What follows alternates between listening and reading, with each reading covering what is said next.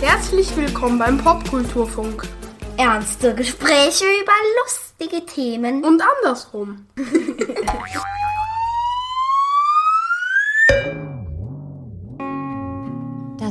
neuer Song für alle, die sich schon mal einsam gefühlt haben. So you find yourself at the subway. You realize it's the end of the light. Ich habe mich volllaufen lassen, wollte mich umbringen und dann habe ich deinen Song gehört. Ich will Platten mit dir machen. Du kannst mich nicht unter Vertrag nehmen und ich will auch gar keinen Vertrag. Du müsstest das Bier zahlen. Hallo, liebe Menschen, und willkommen zu einer neuen Ausgabe des Popkulturfunks. Diesmal geht's um das Thema Musik. Der Ausschnitt, den ihr gerade gehört habt, stammt aus dem Trailer des Films Can a Song Save Your Life von 2013 mit Kira Knightley, Mark Ruffalo und Maroon 5 Sänger Adam Levine. Diesen Film zum Einstieg ins Thema habe ich deswegen ausgewählt, weil es bei Musik natürlich extrem stark um Emotionen geht und das ist für mich persönlich mit der wichtigste Aspekt davon. Ohne Musik wäre das Leben, mein Leben, ärmer. Natürlich hat das Thema Musik noch viel mehr Aspekte und um dieses weite Feld ein kleines bisschen einzugrenzen, ist natürlich auch wieder ein fantastischer Gast dabei. Nicht ganz überraschend ein Musiker. Und zwar der Frankfurter Sänger Chima. Chima macht Popmusik mit deutschen Texten. Sein erstes Album kam 2002 und hieß Reine Glaubenssache. Musik macht er aber schon sehr viel länger und sehr viel länger kennen wir uns auch schon. Das nur als kleiner Disclaimer, falls ihr euch wundern solltet, dass wir uns hier und da ziemlich vertraut unterhalten. Das hat genau diesen Grund. Wir kennen uns ganz gut. Und schon ein bisschen. Und Chima hat eine neue Single rausgebracht in diesen Tagen, die heißt Keine Liebe. Und das ist natürlich auch ein guter Grund, um an dieser Stelle mit ihm über Musik zu reden. Und das soll es genug gewesen sein der Vorrede. Jetzt geht's los.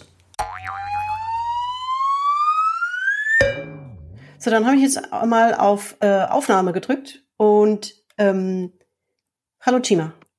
Hallo? Ich würde dir zum wie bitte? Valentin oder Wally? Wie du möchtest. Ich habe ich hab in der Einführung schon erklärt, dass, falls sich irgendjemand wundert, dass wir möglicherweise vertrauter klingen, als es in diesem Podcast sonst üblich war oder ist, dann liegt es daran, dass wir uns schon länger kennen und das merkt man bei fast allen Leuten daran, dass sie mich Wally nennen. Okay. Das sind dann Menschen, die mich entweder lange kennen oder die mit mir World of Warcraft gespielt haben. Mach was? entweder oder.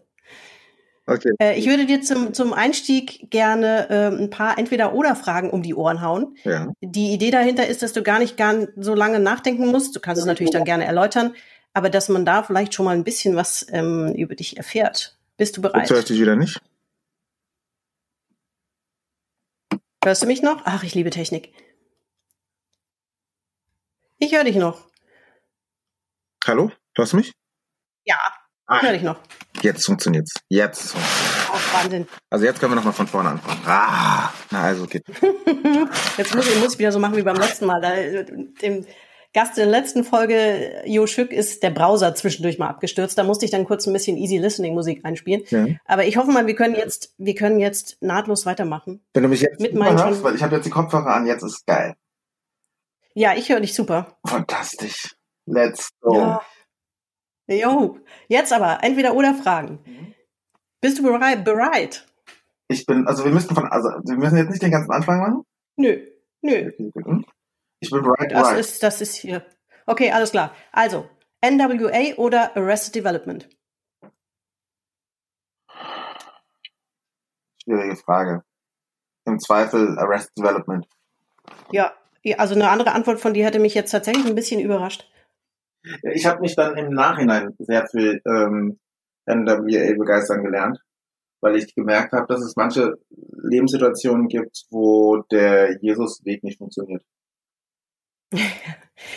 Ähm, süß oder sauer gespritzter Äppler? Gar kein Alkohol. Ah, okay.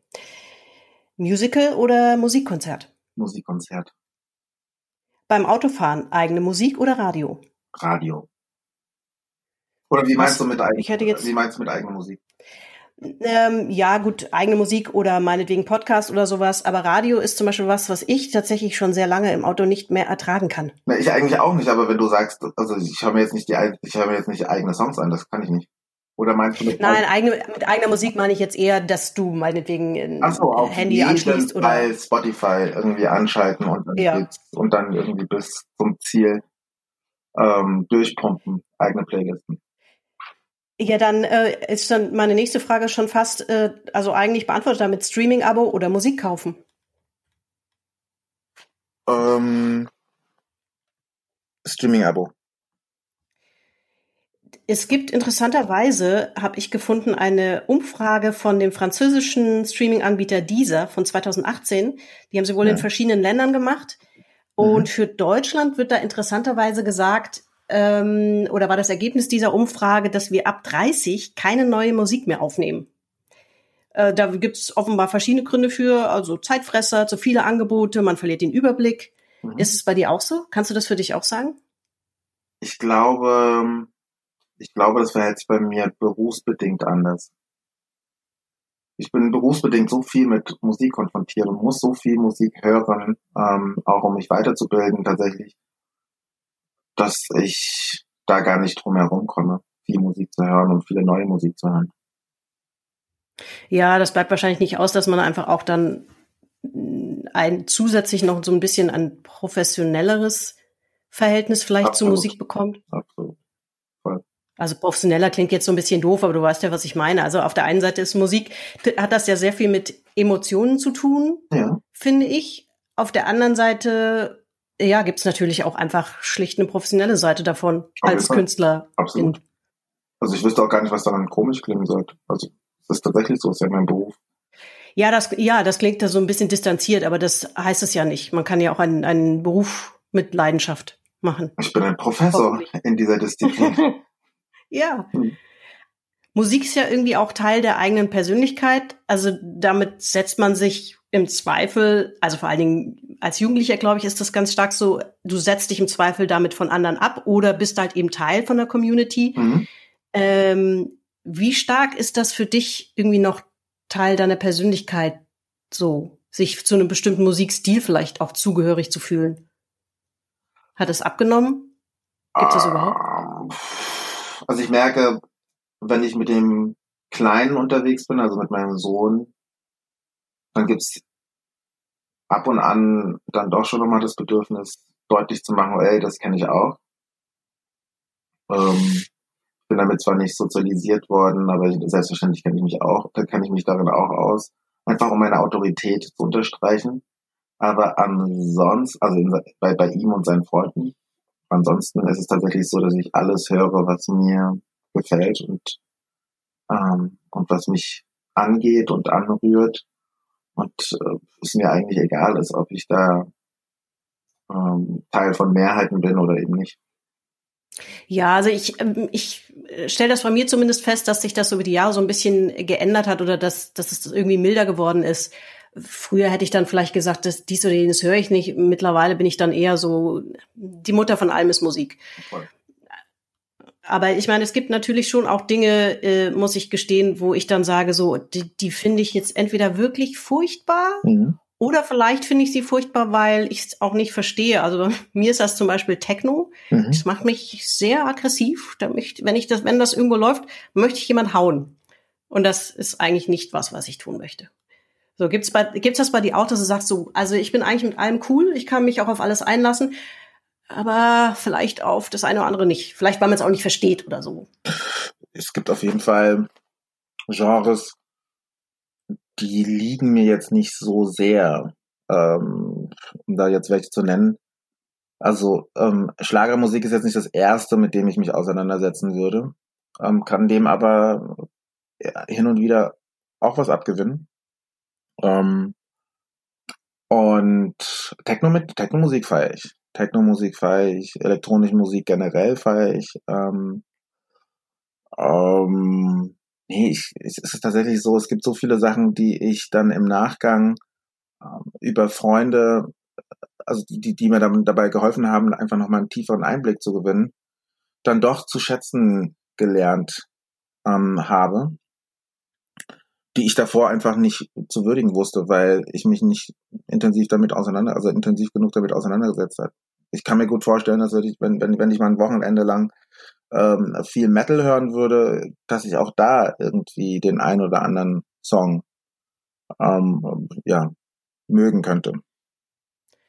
Ja, ich glaube, es ist auch tatsächlich dann die Auseinandersetzung, die intensivere oder auch vielleicht, wenn man Künstler kennenlernt, dann ist es sowieso noch mal was ganz anderes.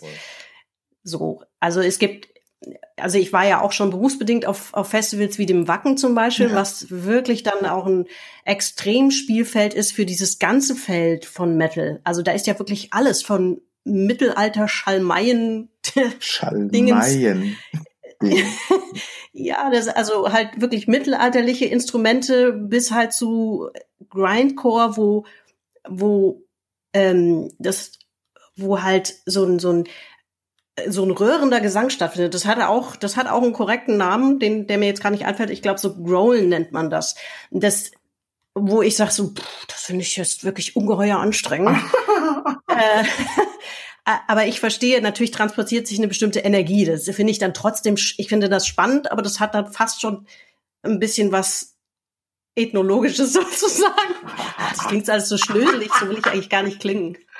Vom Ding her ist es so, dass ich sagen kann, ich, ja, ich habe Präferenzen und ähm, dazu gehört unter, unter anderem klassische Musik, ähm, liebe ich sehr. Ich ähm, mag äh, viel folkloristische Musik aus Nigeria, ich mag ähm, ähm, Afro-Jazz, ich liebe ähm, ich liebe viel Urban-Musik und die verschiedenen Strömungen davon, Rap, ähm, ähm, Grime in UK, ähm, also keine Ahnung, ich wüsste es gar nicht einzugrenzen. Es gibt, ich mag einfach gute Musik.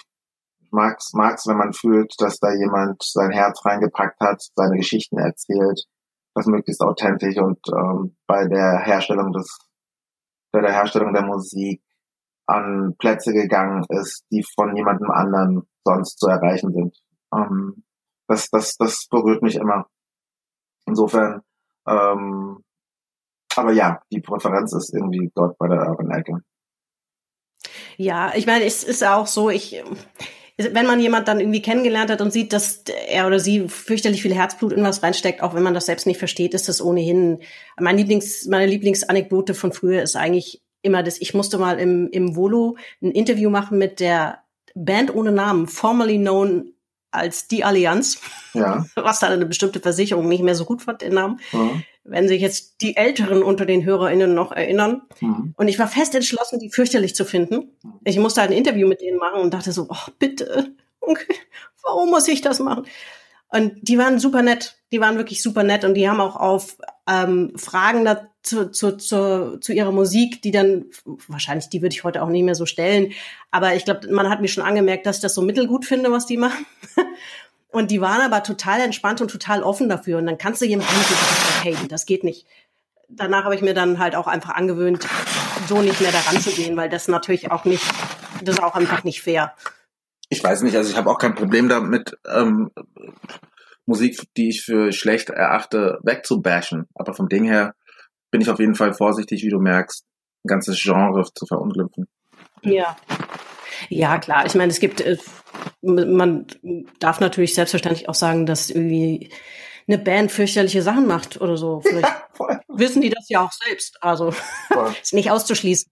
Voll. Deswegen, also eigentlich ist, eigentlich ist es tatsächlich immer so, und das ist für mich so der Gradmesser. In dem Augenblick, wo jemand wirklich oder wo viele Menschen aus einem bestimmten Genre ähm, es als gegeben erachten, dass man, dass man sich wirklich, dass man sich wirklich ausschüttet und ähm, sein Gefühl zum Ausdruck bringt, authentisch zum, zum, zum Ausdruck bringt, ist es eigentlich immer geil. Das Ding ist bei vielen Künstlern aus dem, Genre, äh, aus dem Schlagergenre zum Beispiel, die ich persönlich kennengelernt habe, da war es, also ist natürlich nicht repräsentativ für alle, aber bei vielen, die ich kennengelernt habe, war dann im Studio die Wertschätzung für das komplette Genre nicht besonders groß. Das heißt, die Motivation war nicht primär äh, authentische, aus sich selbst herausgewachsene Musik zu schaffen, sondern Geld zu verdienen. Und ähm, ich finde, das hört man und das ist, und das hört man wahrscheinlich völlig genreunabhängig, dass da jemand die Abkürzung nimmt und ähm, sich auf ja sich auf die Klischees von seinem Genre äh, reduziert, damit es möglichst schnell reingeht und ja viel also viel Umsatz macht. Und das, ich finde, das hört man raus, ähm, wenn Schlagersänger oder also so, so, so, so wenn Schlagersänger in den, gerade in den 70ern und 80ern echte Gefühle rausgeknallt haben, dann, dann, was heißt so eine Merelle Mathieu, äh, habe ich immer zu feiern gewusst.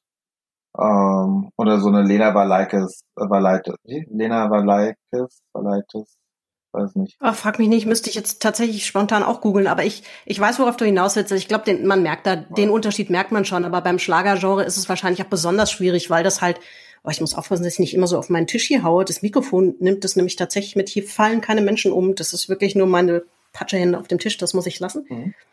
Ähm, ja, ja. Also ich glaube, das Schlagergenre ist möglicherweise in Anführungszeichen besonders anfällig dafür, für, für dieses Schema F. Nee. Wage ich mal nee, zu nee, behaupten. Nee, nee, nee, nee. Das ist Oder? beim Rap genauso aus. Also bei Ja. Rap, hallo, oder bei R&B. Ja. Das ist bei jeder, also bei, überall, wo viel Hast Geld, recht. Überall, wo Quatsch, viel ja. Geld verdient wird, ähm, also in jedem Genre, mit dem viel Geld verdient wird, ist die Versuchung, auf Schema F zu gehen, natürlich entsprechend. Mhm. Ja, ja, hast recht. Das kann man, das kann man nicht auf das Genre festlegen. Ähm, es ist, um das nochmal, weil ich das hier äh, mit einem Augenwinkel in meinen Notizen sehe, ähm, ich kann mich erinnern, ich habe vor, vor Jahren mal irgendwo, glaube ich, ein Interview gelesen mit James Hetfield, dem Metallica-Sänger, Ja. der gesagt hat, ähm, dass er privat ganz gerne Sade hört. Das ist jetzt natürlich einfach überhaupt nicht überraschend, dass man nicht immer nur sein eigenes Genre privat hört, aber man zuckt dann halt schon ein bisschen, weil man irgendwie automatisch erwartet, was weiß ich nicht, was man erwartet, aber irgendwie, das fand ich ganz lustig, dass der sagt, oh, Sade, hör ich gern. Ist auch eine tolle Künstlerin davon abgesehen. Ich glaube, das macht für mich tatsächlich Sinn. Ich kenne auch, et- das macht für mich total, äh, das macht für mich tatsächlich Sinn. Ich kenne auch etliche Rapper, Ja. die nie Rap hören. Privat. Nie. Ähm, sondern stattdessen R&B oder irgendwas Entspannteres. Weil, weil es halt auch anstrengend ist. Also man, gerade wenn du damit dein Brot ähm, verdienst, dann äh, kann ich, stelle ich mir das ziemlich anstrengend vor, zu Hause zu sitzen und sich irgendwie zwei Stunden lang beim beim Heimwerken vielleicht Rapmusik reinzupfeifen, wo irgendwie Mütter gefickt werden, bis zum geht nicht mehr. ähm, Ja, ich, ich weiß nicht, und dann hast du vielleicht noch eine Familie, dann fragen sich auch die umstehenden Menschen, ähm, ähm, dein Ernst? Wirklich? Noch länger? Und, und das, auch der Stresslevel ist irgendwie extrem.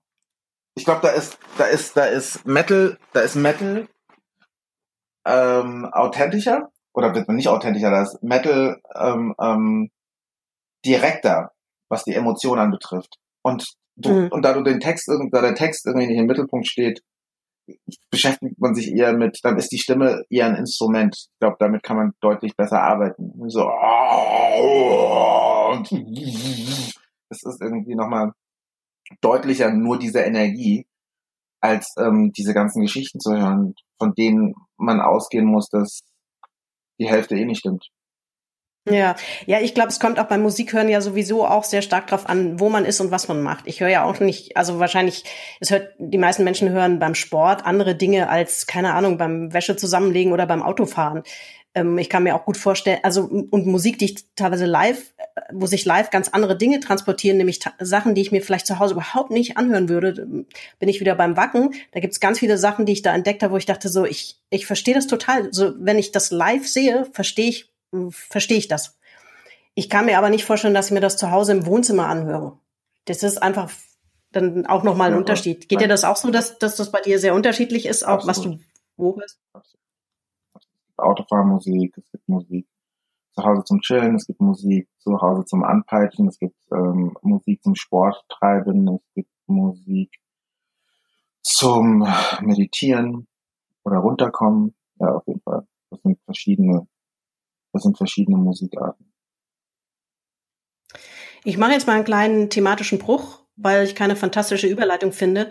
Ähm, was mich immer total fasziniert, ähm, mich als reine Konsumentin von Musik Songs schreiben. Ich kann mir das überhaupt nicht vorstellen, wie das funktioniert. Also ich merke, ich meine, ich muss ja auch gelegentlich mal Texte schreiben und ich merke bei mir immer zum Beispiel, dass ich nicht mit jemand zusammen texten kann. Das funktioniert einfach nicht. Selbst wenn mir jemand kluge Dinge sagt und sagt so, ich, das verstehe ich so nicht, das musst du irgendwie anders machen, dann muss ich mich zurückziehen und muss das nochmal texten und dann zurückkommen und sagen, wie ist es jetzt?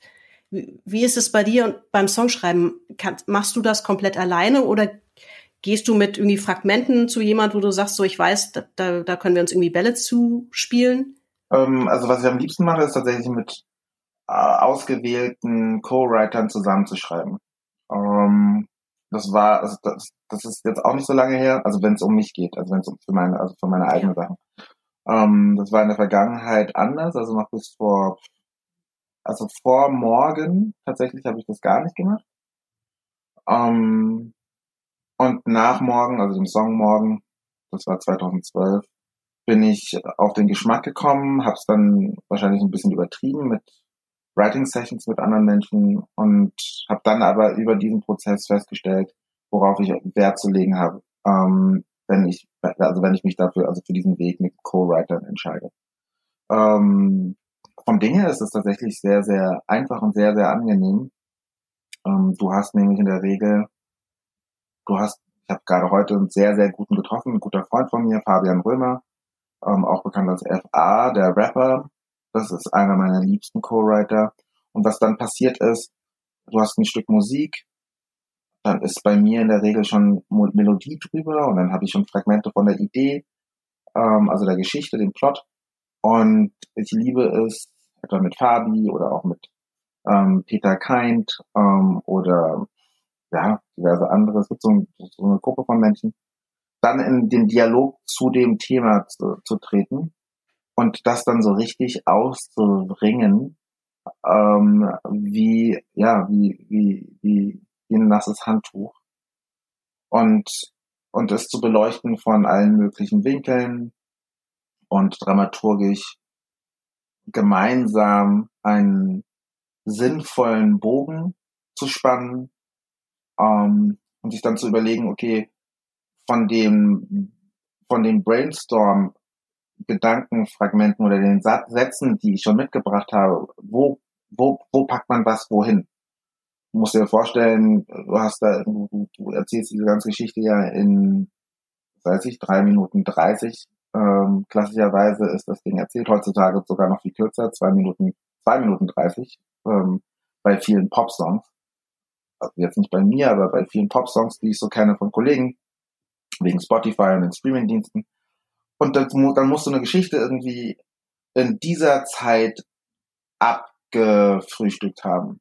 Und du hast aber genauso wie sonst beim äh, Geschichten erzählen, hast du ein Intro, du hast, ähm, ähm, so da, da, also in diesem Intro werden die Protagonisten, Protagonisten oder das oder die Krise, das Thema wird etabliert, dann wird die Krise erzählt, dann gibt es irgendwann einen Wendepunkt, ähm, ähm, dann gibt es nach Möglichkeit sowas wie einen Höhepunkt und dann gibt es die Auflösung.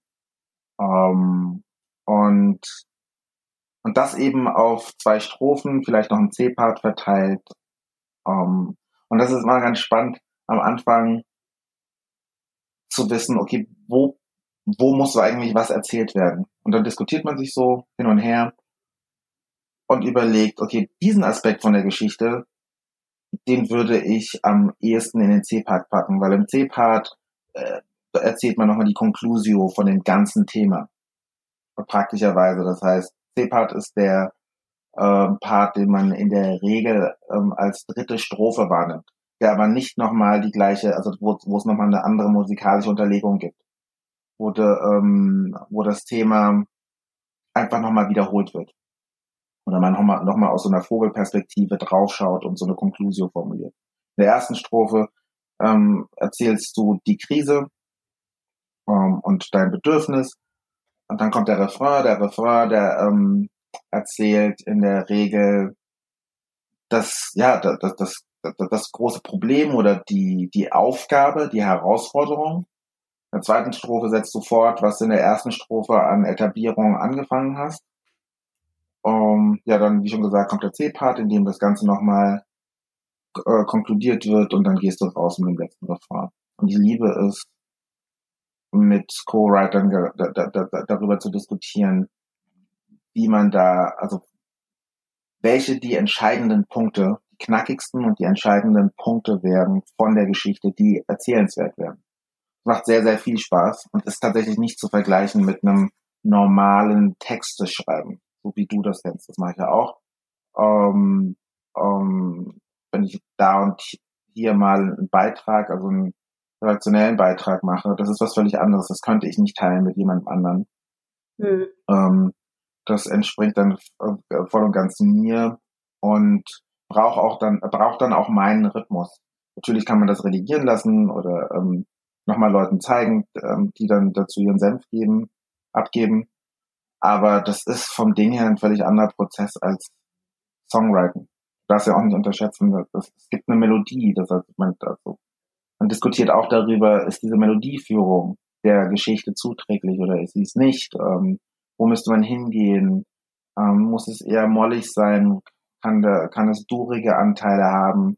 Wenn durige Anteile drin sind, was muss dann erzählerisch ähm, daraus folgen? Ähm, und das macht total Spaß mit Leuten zusammen. Und ich glaube, das würdest du auch, das würde dir auch Spaß machen, wenn du mal dabei, mal, äh, dabei wärst. Vielleicht bekommen wir das ja auch nochmal hin in diesem Leben. Ja, so kann ich es mir aber tatsächlich auch ganz gut vorstellen, wie du es jetzt beschrieben hast, so als eine Dramaturgie, ja. ähm, die, die, das, das ist dann ein bisschen leichter vorstellbar. Aber ist es dann so, ähm, dass du auch schon, also dass sich ein Song nochmal sehr ändert, den du vielleicht, also textlich ziemlich weit hast, den du dir vielleicht als Ballade denkst und dann kommt aber eine musikalisch ganz andere Idee dazu. Ist das denkbar? Passiert das? Ja, oder? passiert. Passiert, passiert auch oft. Ähm so, also bei mir zumindest ist es so, dass ich mich ganz dem Song hingebe und mich so ein Stück weit von dem Song führen lasse. Ich komme also mit einem Gepäck, so ein Starter-Gepäck komme ich rein und ähm, eine Auseinandersetzung mit den Leuten, mit denen ich Musik mache und dann auch den Textern, lasse ich mich auf dynamische Entwicklungen ein, die in dem Moment dann aber total stimmig wirken. Und, ähm, ähm, und oftmals ist es so, es gibt einen Song, den habe ich letztes Jahr geschrieben, der war mir, den habe ich tatsächlich einmal runtergeschrieben. Der ging mir sehr ans Herz, der war wichtig für mich und der bleibt jetzt auch genauso. Und dann gab es aber auch andere Sachen, die ich geschrieben habe und auch schon viel vorgeschrieben habe und dann aber im Prozess gemerkt habe, ah, ähm, die haben recht. Das kann man tatsächlich nochmal in diese Richtung entwickeln oder es ist redundant, in der zweiten Strophe schon wieder das und das zu erzählen. Das hatte ich nicht auf dem Schirm gehabt, dass ich mich hier wiederhole. Ähm, aus meiner Perspektive ist es erzählenswert, aber aus so einer Zuhörerperspektive ist es keine, keine notwendige, signifikante neue Erzählung, die die Geschichte tatsächlich weiterbringt. Und wir haben ja nur so wenig Zeit. Ähm, also will der Zuhörer tatsächlich auch an der Hand genommen, an die Hand genommen werden, ähm, werden also an die Hand genommen und gepackt werden. Und ähm, da verändern sich dann tatsächlich schon nochmal ähm, schon, schon noch mal die Dinge. Und dann, dann gibt es natürlich auch Situationen, eigentlich immer verändert sich die Musik auch nochmal. Dass, die, dass, dass, dass man dann im Studio merkt und so, ey, da gibt's aber noch das und dann könnte man auch dies machen, dann könnte man dies machen. Und ich stelle fest, ja, das klingt tatsächlich sehr toll. Ähm, ich lasse mich darauf ein, lass mal darauf eine Melodie draufknallen und gucken, was da für Worte drauf gehen könnten. Und dann können wir ja immer noch zurückgehen zu dem, mit dem ich gekommen bin. Aber wenn das sich besser anfühlt, dann bleiben wir dabei. Ja, das, ich finde, das wird ganz spannend. Ich weiß nicht, hast du äh, Skyline, ist es Skyline oder Skylines gesehen, die Serie, die in Frankfurt gespielt wird, die, die Netflix leider auch nicht fortsetzt? Mhm. Ähm, da fand ich, ähm, die haben das eigentlich ganz, das, die haben das, diesen Prozess, den du gerade beschreibst, den haben die, finde ich, ganz schön, das hat mich jetzt daran erinnert, das, da haben die irgendwie ganz schön eingefangen. Da gibt es nämlich auch so eine, so eine Studioszene. War das, war das nicht so Bank? Banker nee, das war, du meinst Bad Banks wahrscheinlich. Und Skylines war das was? Und Skylines ist eine Musikserie. Also es sollte eine, das, ich glaube, acht Teile waren die erste Staffel. Das endet mit einem fürchterlichen Cliffhanger und spielt in Frankfurt. Ähm, mit einem mit einem DJ, der im Prinzip entdeckt wird, hochtalentiert ist und der dann in so eine in so ein Label reinkommt, ähm, die die mal tatsächlich so mit äh, eher dunklen Drogengeschäften sich einen Haufen Kapital verschafft ja, haben, genau, das aber mittlerweile längst Genau. genau. Wir haben, So, im, wir haben im ähm, Nachbarhaus gedreht. Mhm.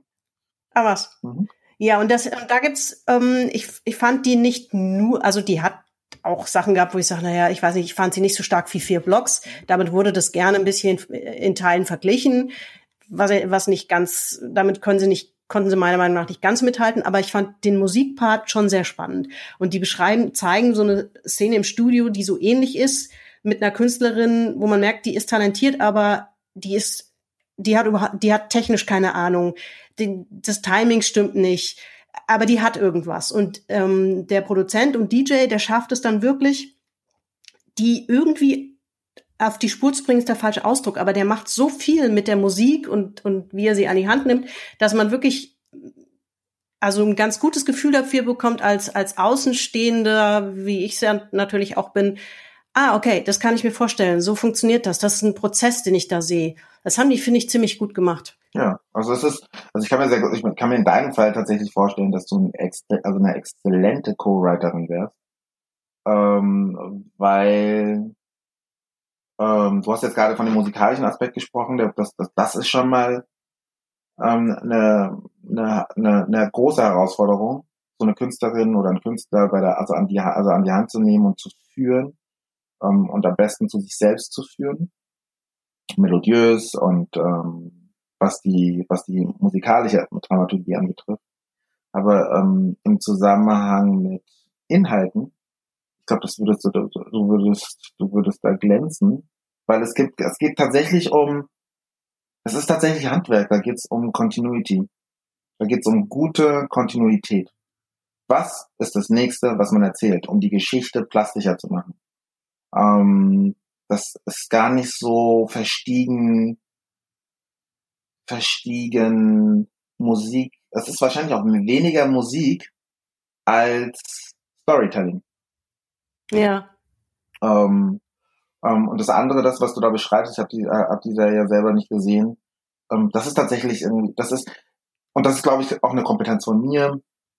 Das, äh, das hat ganz viel auch mit Psychologie zu tun. Einen Künstler zu respektieren, erst einmal, und ähm, sich dann auch, ähm, sich dann anzuhören, wo dieser Künstler hin will, wenn er das, wenn er oder sie das tatsächlich schon weiß und dann über eine gewisse Erfahrung dazu imstande sein, bei diesem Prozess hinzuführen, also zu sich selbst zu führen, stabilisierend zur Seite zu stehen. Ähm, Ja. und das irgendwie über eine ähm, kompositorische, Kom also kompositorische Komponente ähm, und ähm, und dann aber auch über eine ähm, psychologische Kompetenz. Ja, also das finde ich, zeigen die da total gut. Da spielt Nura ja auch eine kleine Rolle. Ähm, da gibt's eine ähnliche Sequenz, wo sie dann irgendwie nochmal ins Studio geht, nochmal die Aufnahme macht auf, auf ganz klein, eine ganz kleine Sache, die der Produzent vorschlägt. Kannst du das nicht nochmal, das, was du da gerade gesagt hast, so eben im, im Gespräch mit den Leuten, hau das doch nochmal einfach da drauf. Ich mache da was mit. So.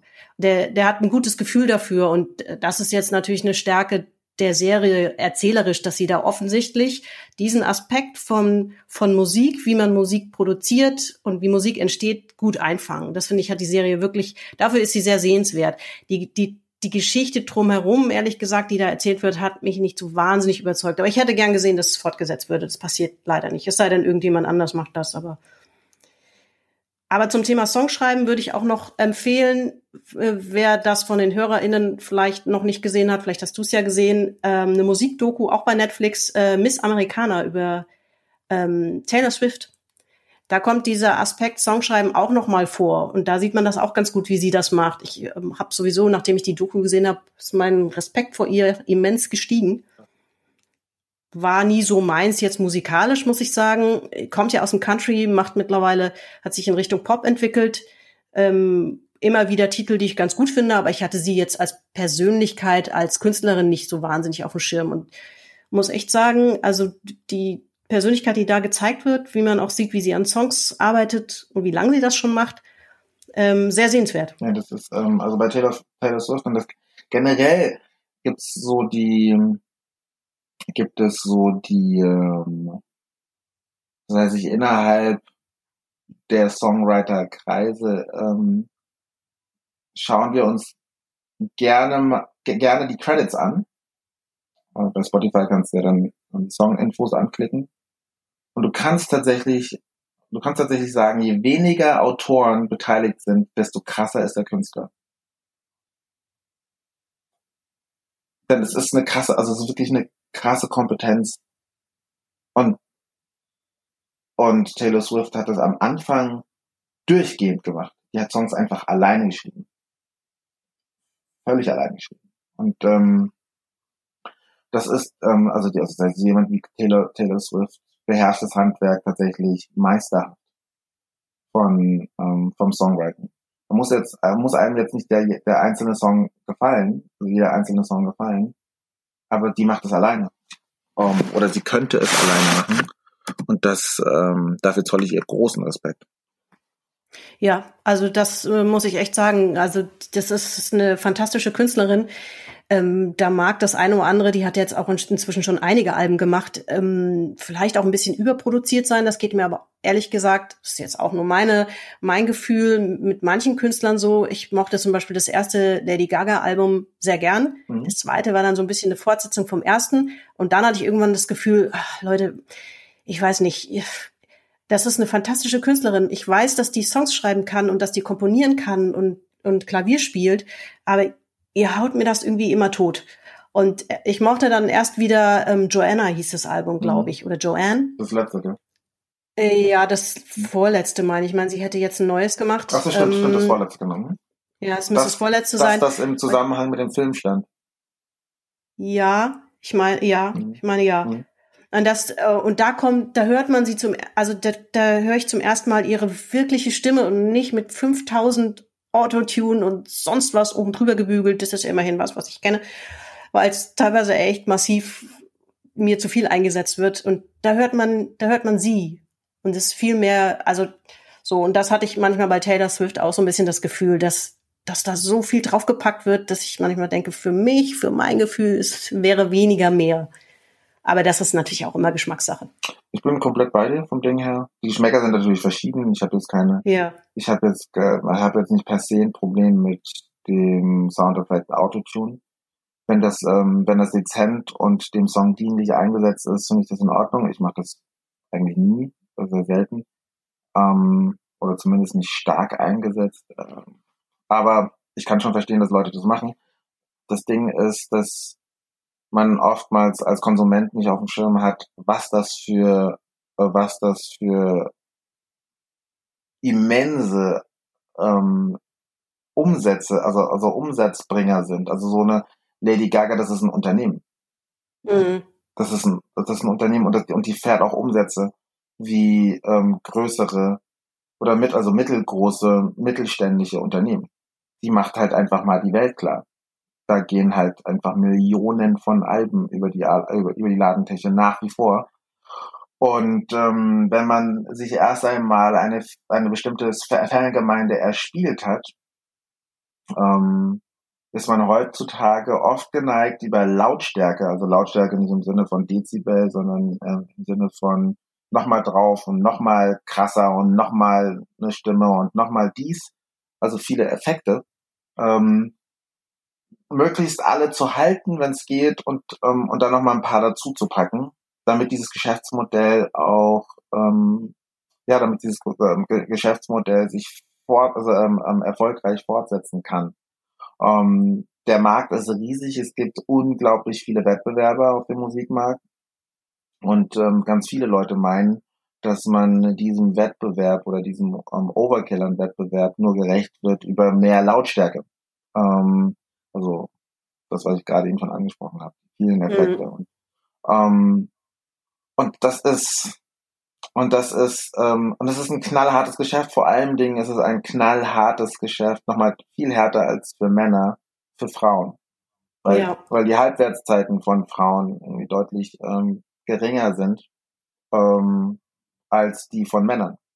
Und Ja. ähm, weil es gar nicht irgendwie in allererster Linie um Musik geht, sondern darum, ähm, bei den meisten, die tatsächlich weltweit im Pop-Business sich durchzusetzen wissen, sind die fuckable. Ähm, so, ähm, Ja. so hart es klingt. Und ähm, und ähm, ähm, wenn du dich einmal auf diesen Zug draufgesetzt hast, ähm, das ist tatsächlich der, ja, das ist der Faustsche, der Faustsche Hebel, dann, dann, dann gibt's da halt auch kein Ende mehr. Ja, da bin ich total bei dir. Das ist auch was, was Taylor Swift, die ja, glaube ich, gerade mal 30 geworden ist, äh, oder 29 ist sie, glaube ich, das ist Wahnsinn, ähm, auch wie reflektiert die schon ist und wie, wie sehr die mich auch nochmal draufgestoßen hat. Also es macht einen auch tatsächlich wütend, weil sie selbst auch sagt so, ich würde mir einfach wünschen, dass wir nicht immer in einer Welt leben, in der ähm, Künstlerinnen mit 35 auf dem Elefantenfriedhof verscharrt werden. Aber so ist es tatsächlich. Ja, das ist wirklich so. Das sagt sie auch mehr oder weniger wortwörtlich so.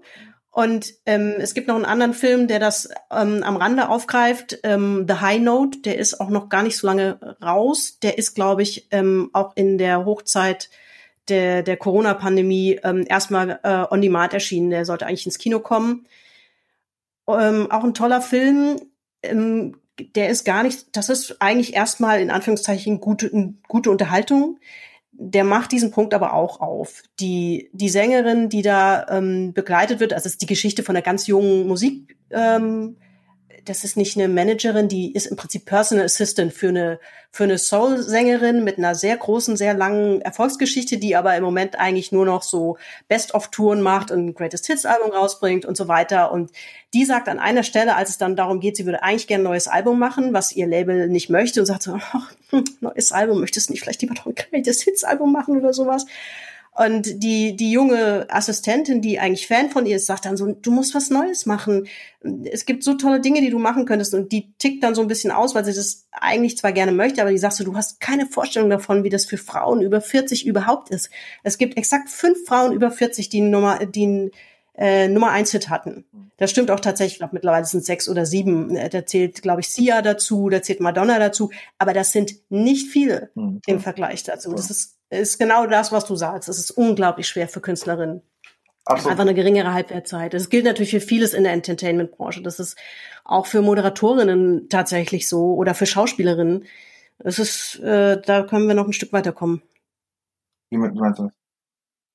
Ja, das sollte nicht so sein. Ach so. Da bin ich, da, da bin ich bei Taylor Swift. Also ich möchte auch keinen Elefantenfriedhof haben. Da würde ich mich auch schon länger liegen. Das, das, das, das, ist ja, das ist ja das, was ich so feiere an Billie Eilish. Ähm, an Billie Eilish. Ähm, also ich weiß nicht, ob eine alte Billie Eilish noch so viel Momentum ähm, haben wird und ob sie das überhaupt noch machen wird ähm, wollen. Aber ähm, was ich an ihr feiere, ist, dass die alle Gesetzmäßigkeiten über den Haufen geworfen hat. Ähm, also das, heißt, das fängt schon an mit also es fängt schon an mit ihrer Anatomie. Sie ist nicht besonders dünn, sie ist nicht schlank, ähm, ähm, sie entspricht nicht den klassischen Schönheitsidealen. Ähm, und sie geht immer tief, sie geht immer ins Herz und packt irgendwie sehr dunkle Aspekte ihrer Seele ähm, auf, ähm, auf Band und spricht anscheinend einer ganzen Generation aus der ähm, ja aus dem Herzen. Und ähm, und hat dafür also und hat über diesen Ansatz über diesen sehr unorthodoxen Ansatz das das mit den Halbwertszeiten für sie auf jeden Fall zu ihren Gunsten ähm, gedreht ähm, das das mag ich sehr sie sie steht unter überhaupt keinen Druck weil sie nicht weil sie tatsächlich nicht vergleichbar ist ähm, und dadurch so ein Stück weit außer Konkurrenz startet, also außer Konkurrenz ihr Ding macht. Ich bin gespannt zu beobachten, wie lange das geht. Ähm, nichtsdestotrotz glaube ich tatsächlich, dass die Anforderungen an Frauen generell in Gesellschaft einfach andere sind ähm, als an Männer, äh, als an Männer, vor allen Dingen, wenn diese Frauen herausragend sind. Ähm, das, Mhm. das gilt auch beim Staubsauger unter, also Staubsauger verkaufenden ähm, Unternehmen.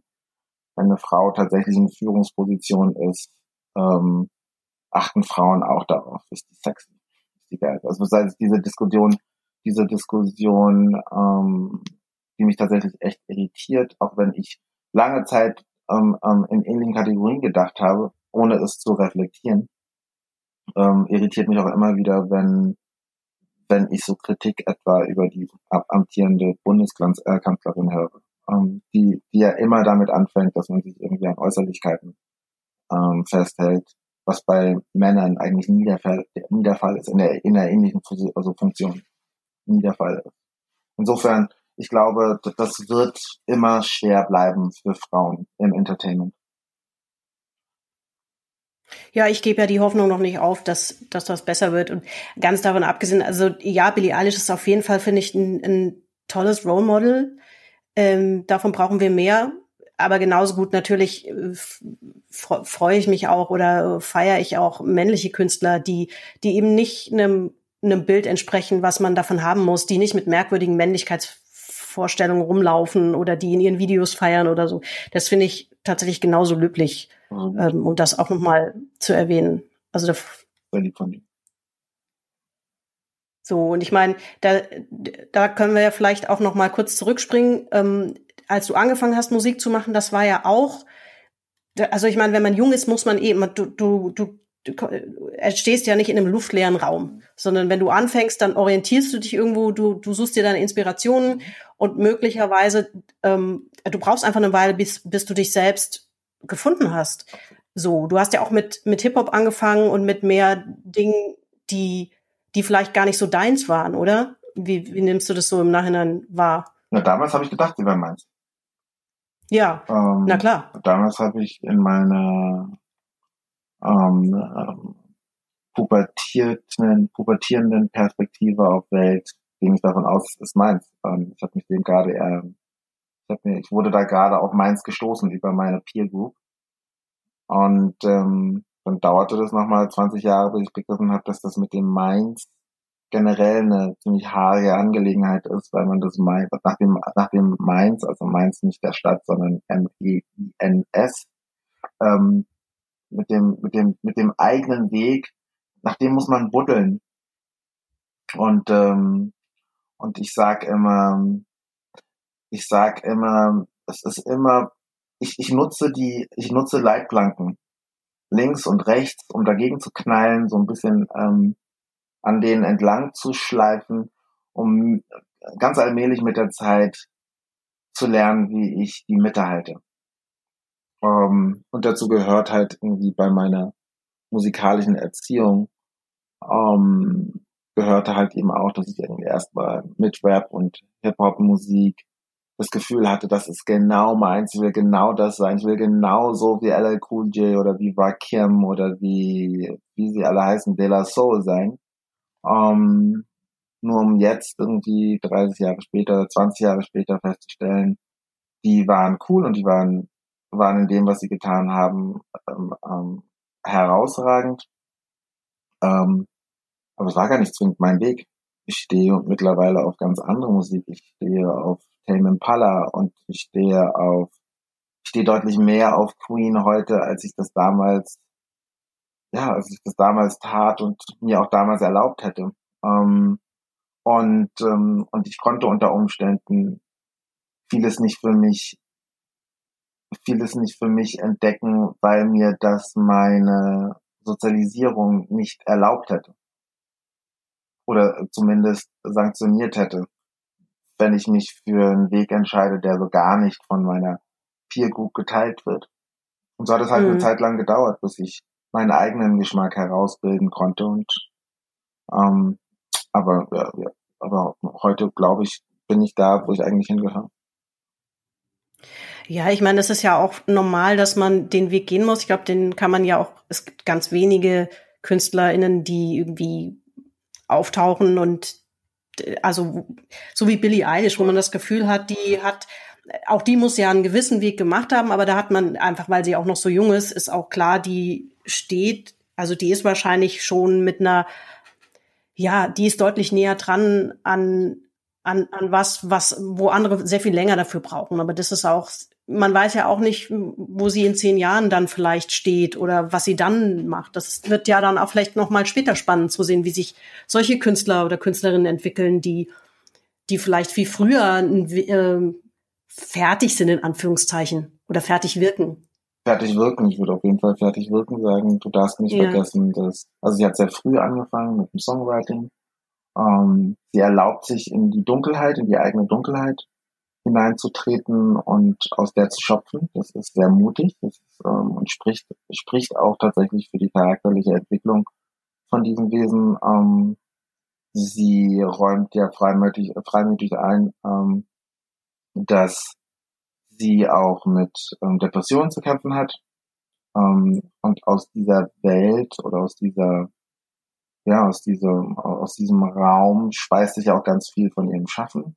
Und dann darf man, glaube ich, auch nicht unterschätzen, welchen, welchen Einfluss ihr Bruder, ihr großer Bruder auf ähm, das Songwriting hat, denn er schreibt maßgeblich die Songs mit und produziert sie aus. Das heißt, ähm, da kommt auch nochmal eine Erfahrung dazu, ähm, von der sie sich im Laufe ihres Weges, also ihrer Entwicklung, bestimmt auch emanzipieren wird, vielleicht sogar wird müssen, um wieder zu ihrem eigenen zu finden.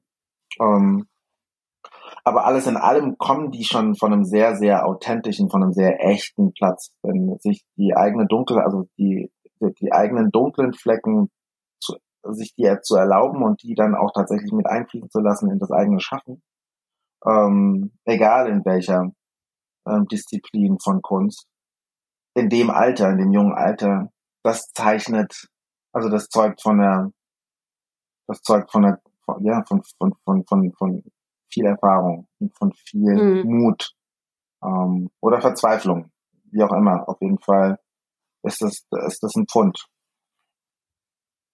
Ja, man muss vielleicht auch immer so ein bisschen den Background sehen. Es gibt ja natürlich auch Künstler, die, die vielleicht schon aus einer Musikfamilie kommen. Voll. Das, das ist einfach auch nochmal was anderes. Und dann ist es vielleicht auch so, dass man selbst seine, also ich jetzt als Musikhörende und andere vielleicht auch, dass man natürlich sich auch klar machen muss, wir können nicht erwarten, dass hier jeder 16-Jährige, jede 16-Jährige ähm, ein brillanter Songschreiber ist. Natürlich, es gibt ja immer auch KünstlerInnen, die fantastische Performer sind und nicht unbedingt eigene Songs schreiben. Also Tina Turner ist, ähm, hat auch nie eigene Songs geschrieben, meines Wissens nach zumindest. Und es gibt aber sehr wenig, es gab einfach keine KünstlerInnen, die so, die so klangen und so performt haben wie sie. Und das ist ja auch, auch wertvoll. Es ist ja nicht so, dass man das, ähm, dass jeder ein, ein Songschreiber sein kann oder muss, oder? Absolut. Absolut. Also das ist eine, das ist eine Entscheidung, die trifft jeder für sich selbst. Ähm, wie schon gesagt, es war anfänglich auch bei mir so, dass ich die Songs immer alleine geschrieben habe und und das und das auch als äh, eine Verfälschung wahrgenommen habe, das mit anderen Leuten gemeinsam zu machen und davon konnte ich mich dann irgendwann mal, also davon konnte ich dann irgendwann Abstand nehmen und feststellen, dass ich noch viel eher zu meinem finde, dadurch, dass ich mich austausche mit anderen. Ähm, und unter Umständen finde ich wieder zurück zu einem Weg, wo ich wieder viel alleine machen möchte, aber das ist ein dynamischer Prozess, also wo du, also das, das Künstler, Künstler sein, da gibt's keine, da gibt's keine Blaupause für. Ähm, da, da gibt's, Mhm. es gibt verschiedene Schwerpunktsetzungen. Ähm, Tina Turners Schwerpunktsetzung, wenn ich das richtig verstehe, war, war das Interpretieren. Sie hat keinen einzigen Song selber geschrieben, aber sie wusste wie keine andere, ähm, das, was ihr da auf den Leib geschrieben wurde, zu interpretieren. Ähm, und das ist eine Leistung, das ist auch eine Gabe und das ist Geschenk an ihr Publikum gewesen. Ähm, und andere, ähm, andere sind äh, herausragend damit, Geschichten ähm, zu bergen aus ihrer, ja, aus, aus verborgenen ähm, ähm, also Plätzen von der, der eigenen Seele und das so ähm, und das so plastisch und so stringent, dass viele Millionen Menschen auf der Welt sich damit identifizieren können oder sich ähm, ähm, angeschaltet fühlen. Das ist auch eine Gabe, auch eine große Gabe.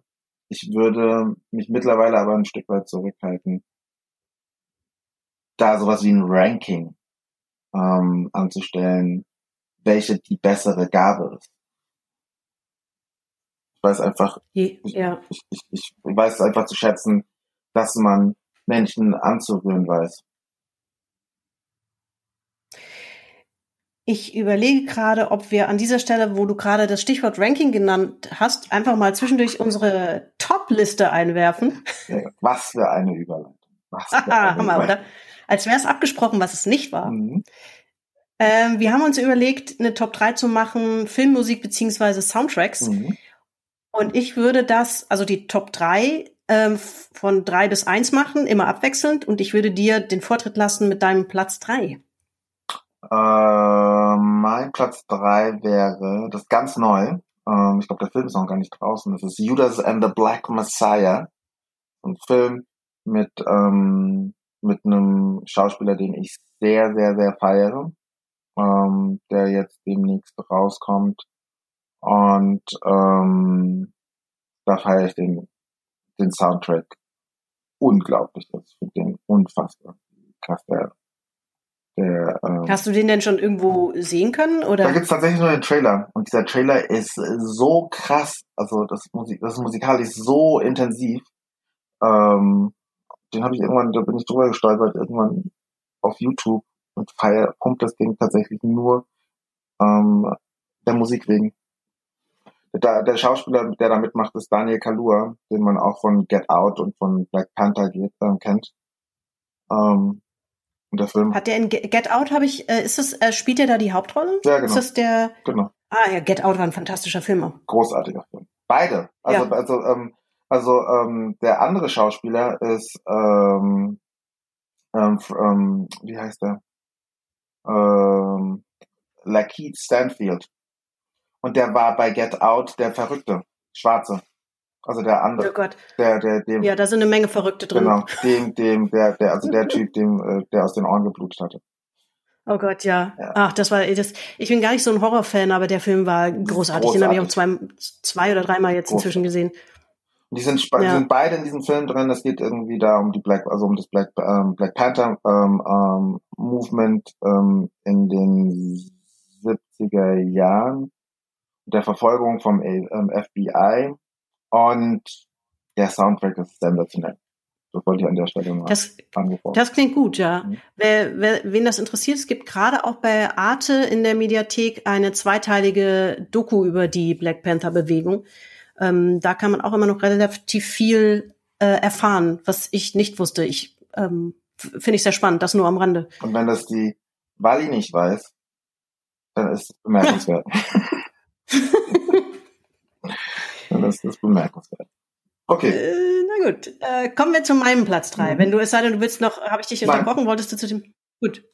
Mein Platz drei ist, ich musste echt überlegen, also weil jetzt bei dem Thema Soundtracks könnte ich eine, könnte ich tatsächlich eine Top 20 machen, aber das ist ja, ich finde, man, manchmal ist es auch schwer zu sagen, das ist jetzt definitiv Platz drei und nicht Platz zwei. Mein Platz drei ist Guardians of the Galaxy Okay. den, der hat unglaublich viel Spaß gemacht. Also der erste Film war ja ein totaler, eine totale Überraschung, weil man da so wenig drüber wusste. Ich hatte das überhaupt nicht auf dem Schirm. Und der hat so schön die Erwartungen unterlaufen von so einem Science-Fiction-Film. Die Auftaktszene, als der, der Held in, der so, so ein Bounty Hunter ist, ähm, in so eine dunkle Höhle eintritt und da eigentlich irgendwas rausholen soll, ist ja auch jetzt wurscht was, habe ich vergessen. Das ist das Wichtigste des ganzen Films, habe ich aber trotzdem vergessen. Und das Erste, was er macht, ist, statt jetzt hier eine wilde Ballerei zu starten, er steckt den, er setzt sich den Kopfhörer auf und macht einen Walkman an Mhm.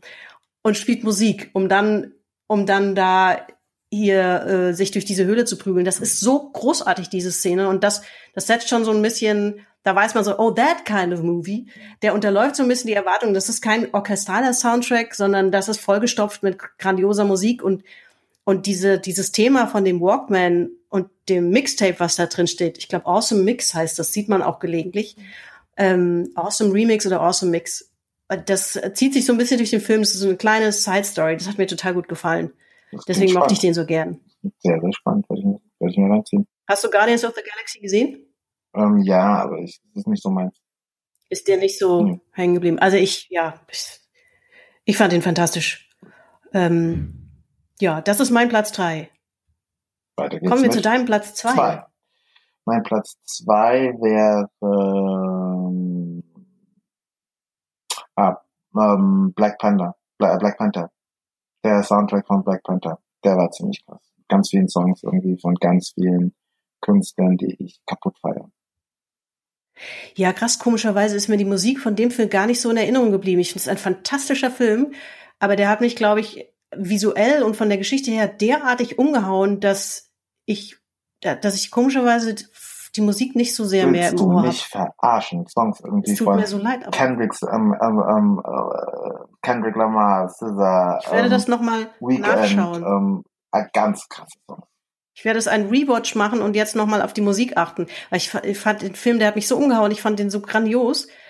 Aber der Soundtrack war auf, der ist mir als ultra passend in Erinnerung, aber ich kann jetzt nicht sagen, hör dir gleich. dass ich den, Hör dir gleich, hör dir gleich den Soundtrack an. es wird nicht besser. Und so, Es wird nicht besser. Ich kann mich da nicht mehr raus. Voll, du kannst dann hier raussehen. Hör dir gleich den Soundtrack an, ähm, weil mit dem Film gemeinsam wird dir wahrscheinlich das gleiche nochmal passieren.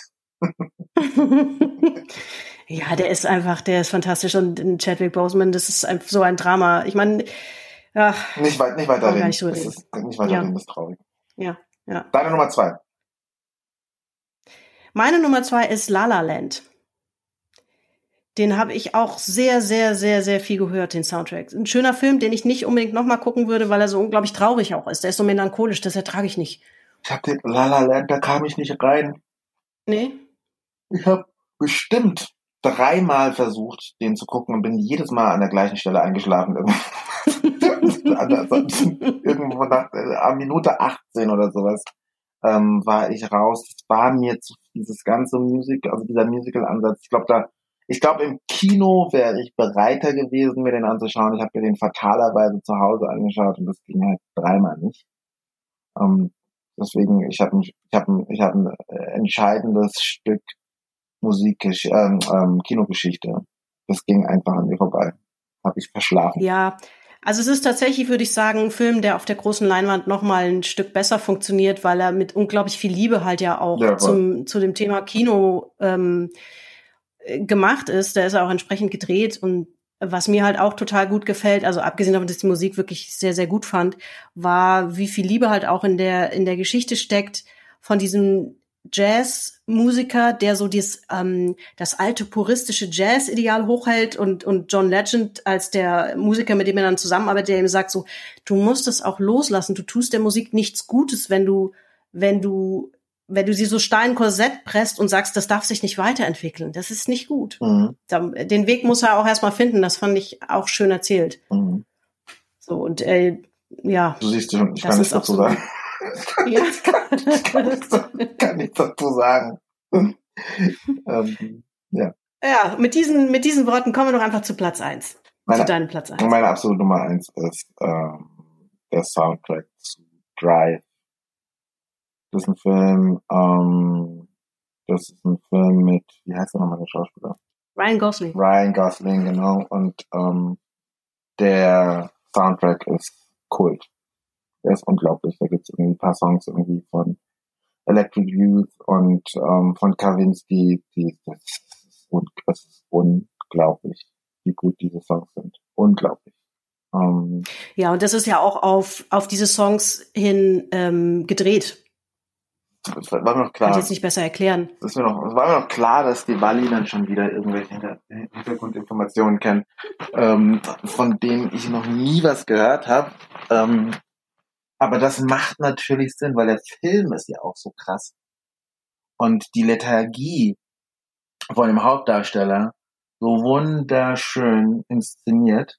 Und das macht Sinn, dass man erst die Musik hatte oder in Teilen erst die Musik hatte und die ähm, ähm, ähm, also cinematografisch adoptieren wollte. Das kann, das kann schon sein. Das kann ich mir gut vorstellen. Ja, ich habe aber, glaube ich, trotzdem Quatsch erzählt, weil ich glaube, ich habe das jetzt gerade verwechselt mit Baby Driver. Der ist das, der, wo tatsächlich quasi der Soundtrack feststand Mhm. und wo das ein Riesenakt war, äh, hat der Produzent in irgendeinem oder der Regisseur in irgendeinem Interview äh, erzählt, weil klar war so, okay, das muss so sein. Wenn wir den Song nicht freikriegen für diesen Film, haben wir ein Problem. Und jeder, der sich in dem in der Branche auskennt, weiß, dass es unglaublich schwierig ist, ähm, Songrechte zu klären Mhm, für so Filme. voll. Das ist nicht einfach. Das muss Pain in the Ass sein. Das heißt, du hast mich gerade eben original in die Verlegenheit gebracht, absolute Scheiße zu erzählen. Ähm, Nein, stimmt doch gar nicht. Ich habe doch Quatsch, glaube ich, erzählt. ja, aber ich bin, ich bin darauf ja eingestiegen. Und ähm, ähm, Ja, ich habe es halt überzeugend vorgebracht, tut mir leid. Okay, gut, ich kann es mir natürlich nicht vorstellen, dass bei Drive ähm, die Musik ähm, im Vordergrund stand und danach erst ähm, der Film gedreht wurde oder Szenen. Naja, aber dass sie sehr wichtig dafür war, das ist ja durchaus, also das wissen wir jetzt, Absolut. halten wir fest, wir wissen es beide nicht, aber ich, es ist auch nicht sehr unwahrscheinlich. Also da, ich fand den Film auch toll ähm, und ich glaube schon, dass bei einem Film, der so aussieht, Voll. das schon sehr früh mitgedacht wird. Ja, da können wir uns ein, also darauf können wir uns ein, ein- einigen. Das macht total Sinn. Weil es also da, da also da gibt es eine gewisse Ästhetik in der Musik, die sie ja tatsächlich durchzieht. Ähm, Mhm. ähm, und die ist, finde ich, auch wunderschön aufgegriffen worden in den Bildern, in den bewegten. Insofern ist es tatsächlich, es war, war wahrscheinlich gar nicht so, so Quatsch, was ich erzählt habe, weil es, da ist, da, da, da, da hat, also der, der Soundtrack, Soundtrack wurde nicht einfach drüber geklatscht, nachdem der Film abgedrückt wurde. Nee, das glaube ich auch nicht. Also ich, das, das hat mit Sicherheit eine wichtige Rolle gespielt. Nur nicht ganz so spektakulär, wie das bei Baby ähm, Driver. Baby Driver. Der Fall. Ja, weil da, da, da, das weiß ich, dass das da Thema war. Aber das habe ich jetzt kurz überlegt, weil Drive, Drive ist das halt, war nicht so weit weg. Ähm, du bist, du bist schon Dings, du bist schon auch eine kleine Bibliothek, was ähm, Kino, also was Kino anbetrifft. Kann das sein? Ich gucke tatsächlich enorm viel Filme und wenn mich was interessiert, dann bin ich so ein fürchterlicher Wissensnerd. Ich lese dann sau viel dazu nach. Und dann höre ich auch relativ viel, kann ich auch an der Stelle empfehlen, NPR, ähm, Fresh Air. Die machen immer sehr, sehr gute Interviews zu vielen Filmen und äh, sonstigen Kulturthemen Mhm. wo man ziemlich viel Background bekommt. Das höre ich relativ viel und ich ähm, weiß nicht, für mich erweitert das sozusagen dann nochmal das Erlebnis von so einem Film. Voll. Voll. Ja, Da, das war dein Platz eins, oder? das war mein Platz 1. Jetzt- kommt, das war dein- jetzt fehlt deiner. Mein Platz eins ist Hamilton. Hamilton ähm, habe ich als Filmsoundtrack, deswegen war ich so frei, das einzusortieren, weil es tatsächlich auf Disney Plus ja als Filmproduktion auch steht. Das ist auch extra dafür aufgezeichnet worden. Es war keine ganz normale Theaterproduktion, Mhm. Musicalproduktion, die sie einfach nur abgefilmt haben. Mhm. Hast du das gesehen zufällig? Ich glaube, ich habe Hamilton nicht gesehen. Nee, das, also das, das wäre dir in Erinnerung geblieben. Kann ich wärmstens empfehlen. Würde mich sehr überraschen, wenn dich das nicht von der Couch haut. Das Mhm. ist gigantisch gut. Ich habe eigentlich, also ich habe schon viel Musicals gesehen. Ich ähm, mag Musicals. Ich habe auch schon einige am Broadway gesehen. Ich weiß, dass das in aller Regel fantastische Produktionen sind. Was da läuft, das ist nicht Mist. Also das ist einfach, äh, da sind fantastische Produktionen. Insofern habe ich, ich habe den Bass drumherum mitbekommen, aber das nicht ganz verstanden. Mhm. Ähm, ich konnte mich erinnern, dass es auch ein ziemlicher Trubel war, als äh, Mike Pence nach dem Amtsantritt der aktuellen US-Regierung Ja. Ähm, dort bei einer Vorstellung war und der Cast eine ziemlich harte Ansage gemacht Achso, hat. ja, das habe ich gelesen damals. diverser Cast, beziehungsweise ist mehrheitlich schwarz oder Latino-Background. Und die haben eine ziemliche Ansage gemacht. Das hat ein bisschen Wirbel gemacht. Und da habe ich schon mitbekommen. Also irgendwas ist mit Hamilton. Das ist schon irgendwie besonders. Und deswegen war ich neugierig und habe mir das jetzt angeguckt. Ähm, ich glaube, das ist wahrscheinlich das erste Musical in der Form, was ich mir, was ich mir so zu Hause auf der Couch angeguckt habe. Das ist fantastisch. Das ist so wahnsinnig gut. Das ist im Prinzip die Geschichte der amerikanischen Gründerväter erzählt als Hip-Hop-Musical. Und das funktioniert so unfassbar gut. Ähm, da sind so unglaublich gute Songs drin, so un unglaublich gute Künstlerinnen. Es wird nur gesungen. Es gibt keine einzige Dialogzeile. Das wird alles über Musik erzählt. Ähm, es hat eine Power und einen Impact. Das ist Wahnsinn. Ja, Also nachdem ich das gesehen habe, habe ich es auch verstanden. So, okay, alles klar, I get it. Das ist spektakulär gut. Ich habe mir jetzt vorgemerkt.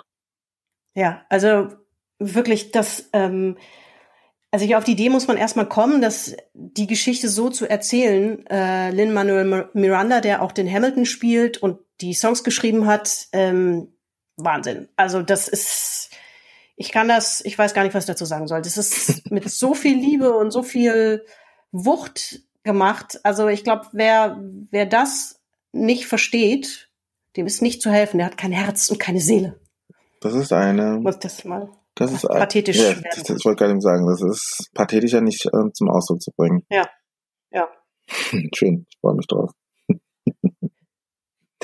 Gut, das war unsere Top-Liste. Fantastisch. Was müssen wir, was müssen wir noch besprechen? Wir haben über keine Liebe haben wir gesprochen, aber vielleicht zu kurz.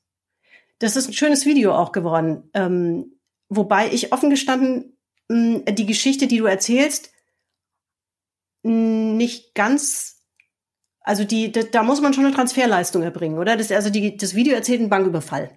Ja, genau, das Liebe, äh, das Video erzählt einen Banküberfall und ähm, die Bankräuberin nimmt ja dann den, den Bankangestellten zu Geisel und dann wird das Stockholm-Syndrom erzählt, äh, im, vom Ding her, dass, dass die beiden sich dann mögen lernen, sehr mögen lernen und, ähm, und das vermeintliche Opfer sich auf die Seite des der Täterin schlägt.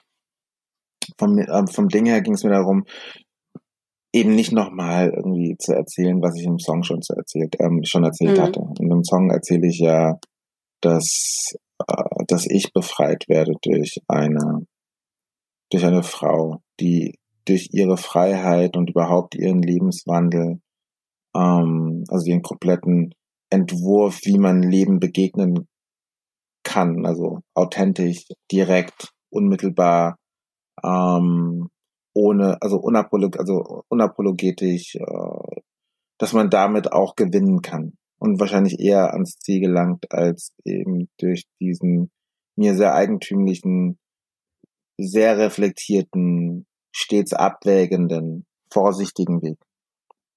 Und ähm, das jetzt nochmal zu bebildern, pff, das fand ich ein bisschen langweilig. Und ähm, dann haben wir uns gedacht, okay, wir, wir, wir würzen das ein bisschen mit, ja, mit diesem, mit diesem, mit diesem, mit diesem Raubüberfall äh, und erzählen dann aber trotzdem die Begegnung von den beiden und erzählen auch, wie der Typ sich in Begegnung zu der Bankräuberin dann auch emanzipiert von Zwängen, die ihn am, Ja. am Anfang vom Video noch geprägt haben. Ja, nee, ist eigentlich total nachvollziehbar. Ähm, ich mag eigentlich auch Videos, die eine Geschichte erzählen, die mich so ein bisschen dranhalten.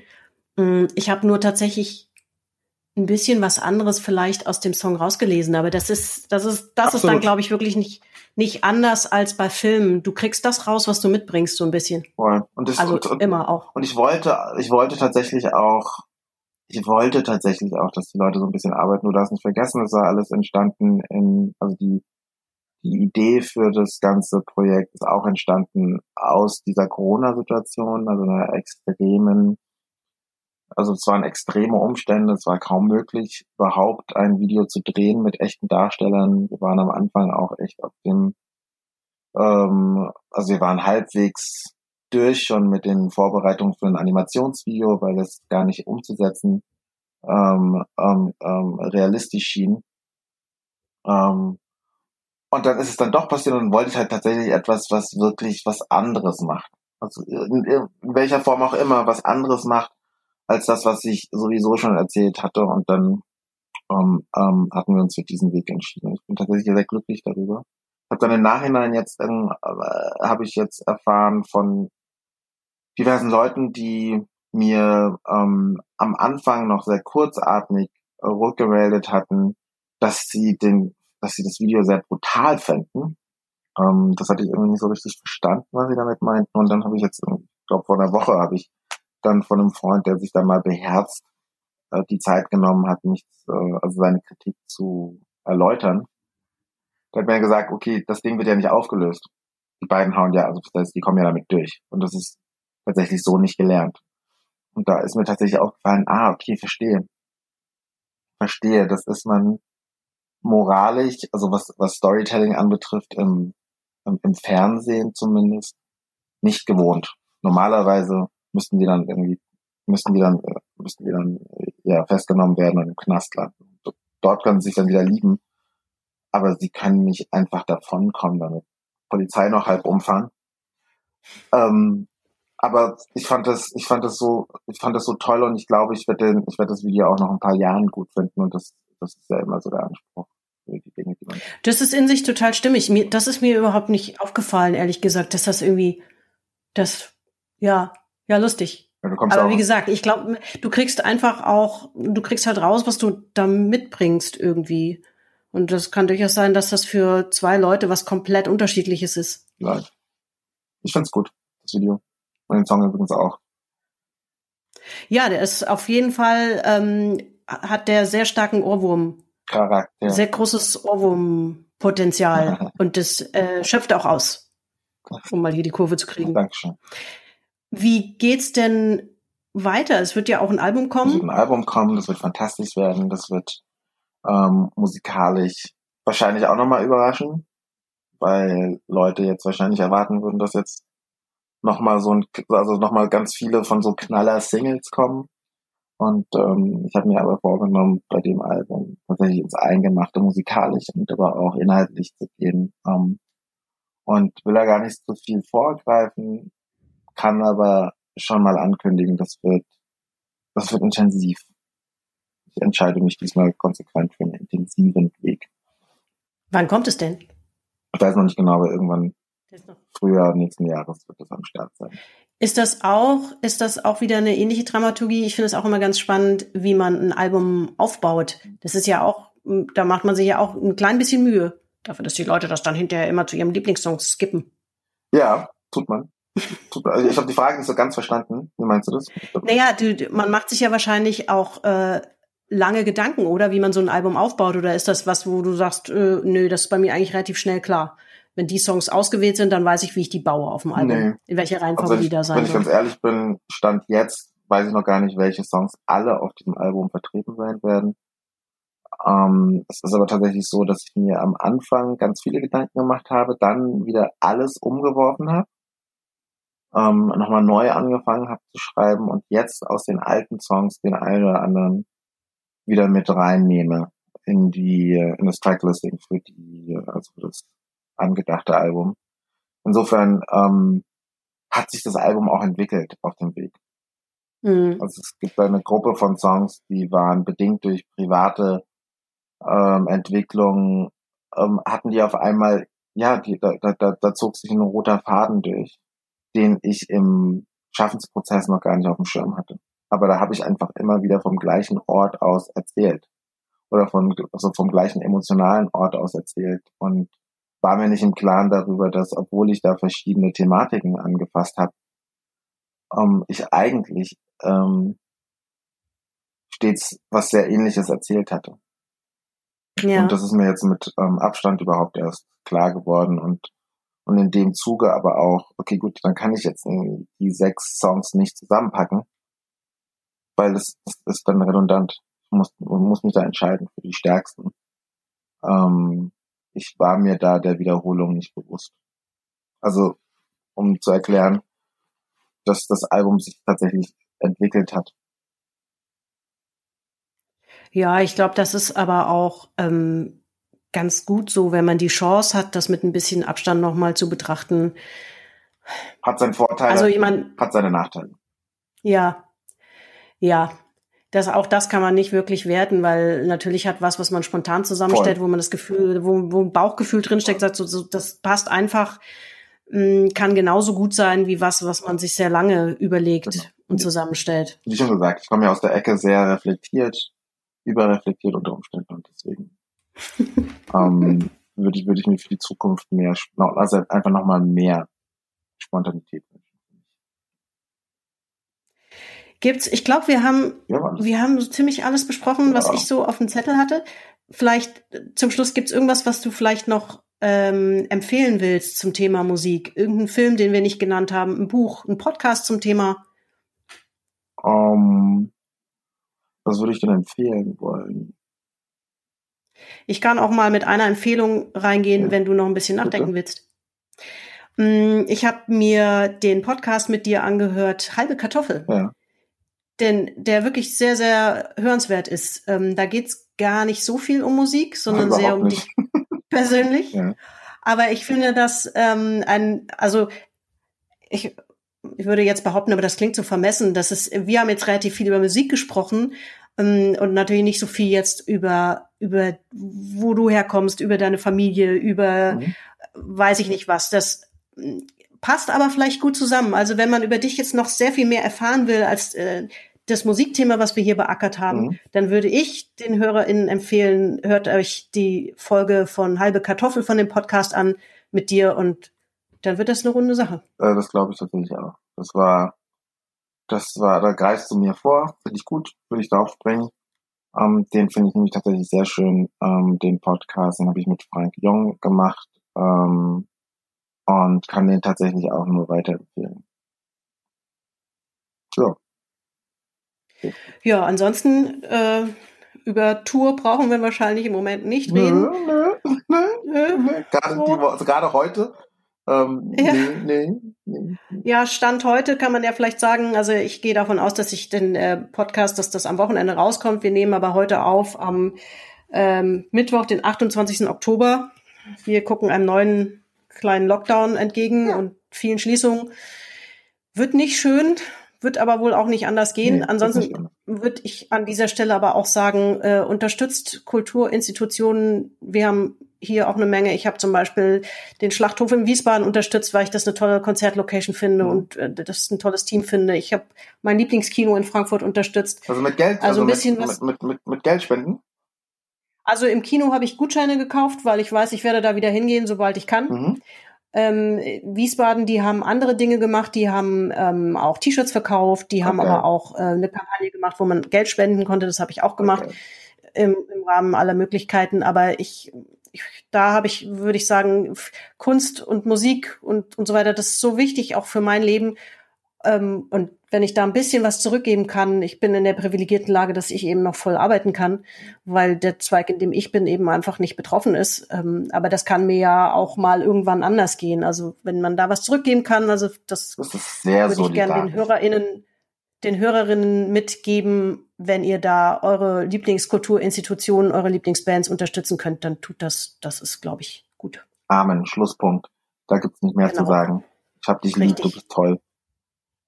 Dito. Ich äh, drücke jetzt mal, ich drücke jetzt mal auf Stopp an dieser Stelle und sage, sage aber trotzdem noch im On vielen, vielen Dank, dass du dir die Zeit genommen hast. Wir haben, haben ein bisschen Vorlauf gebraucht. Wie immer gab es ein bisschen Technikschwierigkeiten. Das, ähm, das ist halt so. Das ist alles live. Ich drücke jetzt mal auf Stopp. Ja, ciao.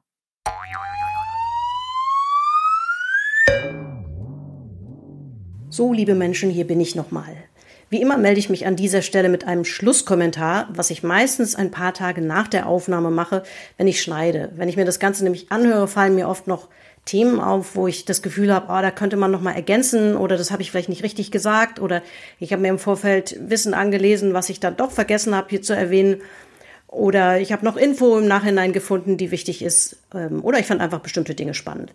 Das ist jetzt bei diesem Thema tatsächlich gewesen, wie Chima das Thema Songwriting beschreibt. Also jedenfalls so, wie er das für seine Texte erklärt. Das wird sicherlich bei vielen KünstlerInnen noch mal ein bisschen anders aussehen. Aber so wie er das für sich beschreibt, dass es eben eine klare Dramaturgie gibt, die sich eben auch in der Struktur nicht wiederholen sollte und so weiter und so fort. Das kann ich mir tatsächlich auf die Art und Weise sogar dann deutlich besser vorstellen als vorher, wie das funktioniert. Ich äh, fühle mich natürlich an dieser Stelle angemessen gebauchpinselt, dass er mir zutraut, auch mal als Co-Autorin aktiv zu sein. Ich habe davor allerdings auch immer noch angemessen Respekt. Aber wer weiß, vielleicht kommt es ja irgendwann mal zur großartigen Kollabo von Chima und mir. Was ich außerdem noch ergänzen möchte, sind genauere Daten aus der angesprochenen dieser Studie.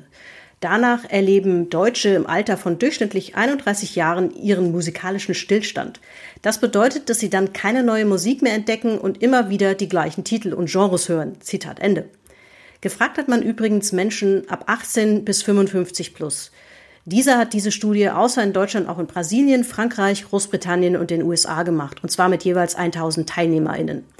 Ganz interessant, die deutschen Musikhörenden entdecken am längsten Musik und aufhören, damit tun sie am spätesten von allen fünf Ländern. Danach liegt das Durchschnittsalter, in dem in Deutschland am meisten neue Musik entdeckt wird, bei 27. Aber laut dieser Umfrage hören wir damit mit 31 Jahren ja auch schon wieder auf. Noch drastischer ist in der Hinsicht Brasilien. Da ist der Höhepunkt der musikalischen Entdeckung mit 22 und der Stillstand dann mit 23 Jahren und zwei Monaten. Hm. Es gibt übrigens eine kleine Umfrage bei dieser, wo ihr das für euch selbst testen könnt. Bei mir kam raus, solide Musikkennerin. Ich seid besser als die meisten, aber noch kein Profi. Das verlinke ich euch auf jeden Fall auch in den Show Notes. Und zum Schluss noch eine Empfehlung für, den, für nach dem aktuellen Lockdown. Noch bis Februar 2021 gibt es nämlich im Frankfurter Filmmuseum die Ausstellung The Sound of Disney. Eine Ausstellung zur Klangwelt der Disney-Klassiker. Diese Sonderausstellung beschäftigt sich mit dem Einsatz von Musik, Geräuschen und Dialogen in den Filmen, die zu Walt Disneys Lebenszeiten entstanden sind. Das ist absolut sehenswert, kann ich nur empfehlen. Damit bin ich am Ende meines Kommentars, meines Schlusskommentars angelangt. Ich kann an der Stelle nur noch mal empfehlen, hört euch auf jeden Fall Chimas Musik an. Ich verlinke euch das und auch alles andere, was wir angesprochen haben, in den Show Notes. Bleibt diesem kleinen charmanten Podcast gewogen. Schaltet wieder ein, würde ich gerne sagen, aber das kann man, glaube ich, sagt man das noch? Ich glaube, man sagt das nicht mehr. Aber es wird natürlich eine weitere Folge geben und diesmal steht sie sogar schon in den Startlöchern. Bei der nächsten Folge, in der nächsten Folge, wird es um Fußball gehen. Endlich!